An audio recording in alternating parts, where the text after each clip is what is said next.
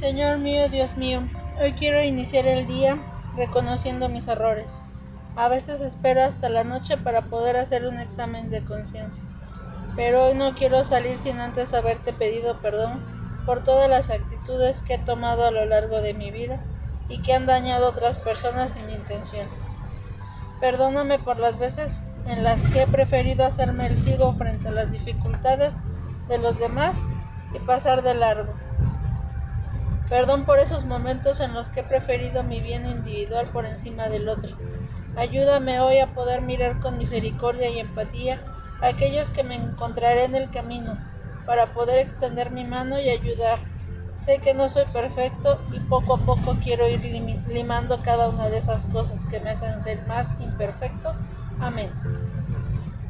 El tema del día es sin cadenas. Crean la libertad sobre todo en los pequeños actos de libertad que podemos expresar todos los días. Y veo con preocupación cómo el acto de amar se convierte en una atadura. Pero esto es un error.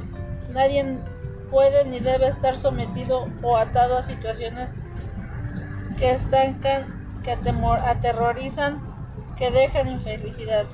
Necesitamos aprender a gritar independencia con fuerza Requerimos dejar a un lado el miedo y luchar para ser completamente libres. Que nadie diga que sin ti me muero. Si te vas, me mato. No me dejes y yo hago lo que tú digas. Nada de eso.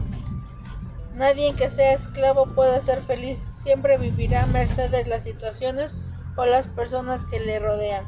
Por eso es necesario que cada uno asuma con responsabilidad su vida y las decisiones que toma. Creo que cuando nos abrimos a creer en nosotros mismos podemos entender de qué estamos hechos y nos abrimos a la posibilidad de no permitir que nada ni nadie nos ate o nos haga vivir desde su convivencia. Esto cuesta aceptarlo. Pero en ocasiones los manipuladores son capaces de hacer creer que sin ellos no podrás vivir y te inventan una película en la que puedes ser la protagonista de tu propia vida. La invitación hoy es clara.